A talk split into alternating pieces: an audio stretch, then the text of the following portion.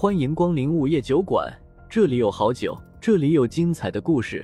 不过，都是些酒馆老板从亡灵那里聆听来的故事。午夜酒馆，作者黑酱标，由玲珑樱花雨制作播出。第两百零五章，白骨楼。一老一少两个人听到风正苏的话，没有辩解，直接冷笑着承认道：“呵呵，我们也是为了活着，别怨我们。”风正苏微微点头，然后淡淡的道：“嗯，人不为己，天诛地灭，很好的理由，所以你们也别怨我。”话音落下，不等他动手，柳二爷就突然闪身来到二人的身后，双手同时拍在了两人的天灵盖上。二人的脖子直接陷进了胸腔里，脸上还保持着刚才冷冷的笑容，只有一丝血从嘴角流了出来。看到这一幕，几个鼠妖愣了一下，很快就反应了过来，顿时大惊：“你们是道盟的人？”说着扭头就要跑。区区几只黄级的鼠妖，自然不可能从柳二爷手中跑掉。两秒钟后，总共五只鼠妖就全都变成了尸体。风正苏没理会地上的尸体，问柳二爷道：“那两只妖王的详细信息查到了吗？”“还没，不过他们的实力应该跟我差不多。”风正苏点点头。两个天级高阶的妖王也算是大妖了，一般的道门根本不是对手，难怪能控制黄无城，把人当成血食，指定是恶妖。躺了一地尸体，风正苏没心思再住下来休息了。当下就说道：“走去找那两个家伙去会会他们。”少爷，我觉得这事儿有蹊跷，要不等我查清楚那两个妖王的详细资料再去找他们。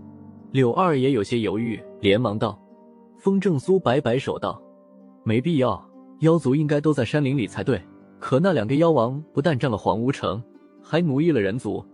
你刚说一开始城里有上千万人，如今只剩下了一百万左右。”说明他们占城已经很长时间了。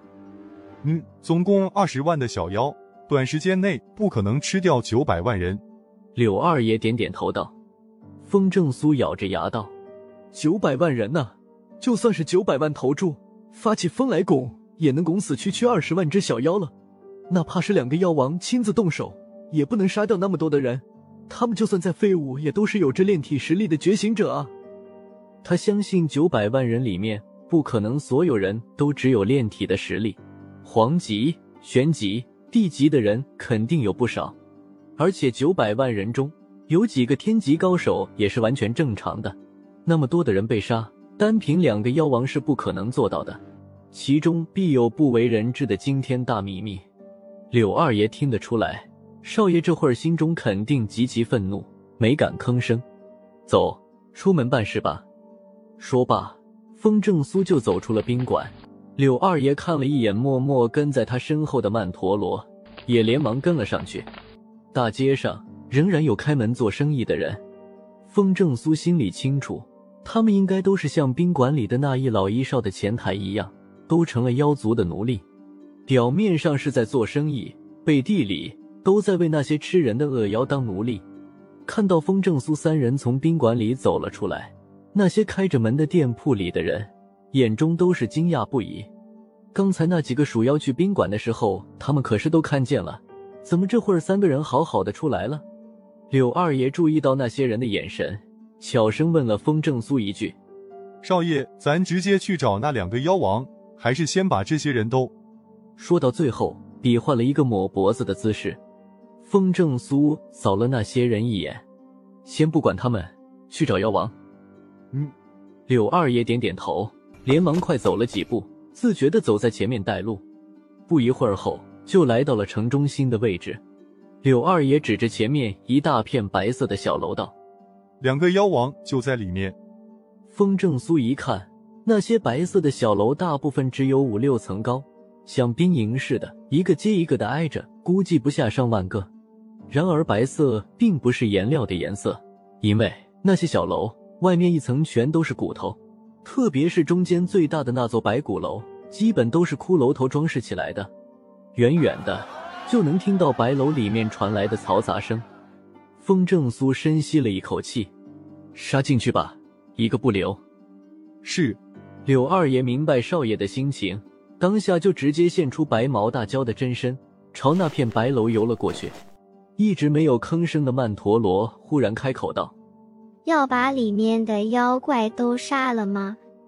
风正苏嗯了一声：“那里面住的都是恶妖，不能饶了他们。”我。曼陀罗淡淡的应了一声：“我也动手。”他能感应得到，风正苏平静的神情下。压抑着一种愤怒到极点的情绪。啊啊！这边说着话，柳二爷就已经开始动手了，惨叫声很快就响了起来。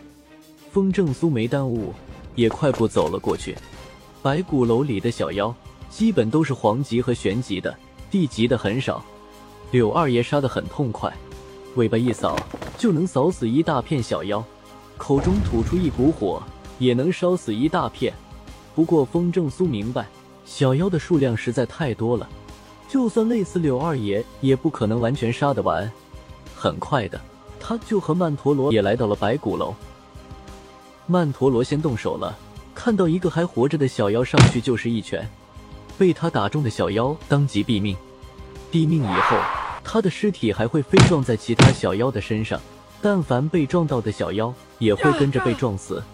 风正苏则是直接施展出了雷法，浑身上下都冒着蓝色的电弧，手掌一挥，掌心雷就会炸向密集的小妖，只要中了，就会浑身抽搐的变成一堆焦炭。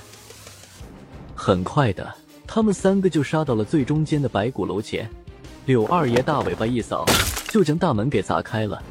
风正苏连忙上前，发现里面的小妖都在大吃大喝，一个膀大腰圆。身高估计最多也就一米五的胖子拎着一坛酒，摇摇晃晃的站了出来。什么人敢在这里撒野？这矮胖子长得贼眉鼠眼的，嘴巴上还学人留了两撇胡子，显得非常猥琐。风正苏眼神一凝，厉声道：“你是黄佛子？”这家伙的实力已经达到了天级高阶，和柳二爷差不多，想来就是两大妖王中的其中一个了。黄佛子眼中浮现一抹残忍，喷着酒气道：“你也知道大爷的名头啊，不想活了，敢在黄无城撒野！妈的，区区一只黄耗子，居然这么嚣张！看老子不一口吞了你！”柳二爷还在保持着白毛大蛟的模样，吐了下信子，骂道：“黄佛子愣了下，这才注意到柳二爷。”靠！我当是谁呢？原来是条长虫。看来你们不是道盟的，杀了我那么多手下，那就没什么好谈的了。死吧！说着，他把手里酒坛猛地一摔，张口就吐出了一团黄色的气体。柳二爷不敢大意，当即口吐狂风，将那团黄色的气体吹了过去。黄佛子冷笑笑，不在意的道：“就凭你那点本事，也能挡本大爷的神器？” 话音落下，柳二爷就干呕了起来，然后就像是中毒一般，摇摇晃晃的，想要栽倒似的。看到这一幕，风正苏眉头一皱，立马挥手打出一道金光，驱散了那团黄气。黄佛子目光转向风正苏，微微有些惊讶的道：“哟，原来你才是高手啊！”他的话刚出口，整个人就飞了。又到了酒馆打烊时间，下期的故事更精彩，欢迎再次光临本酒馆听故事。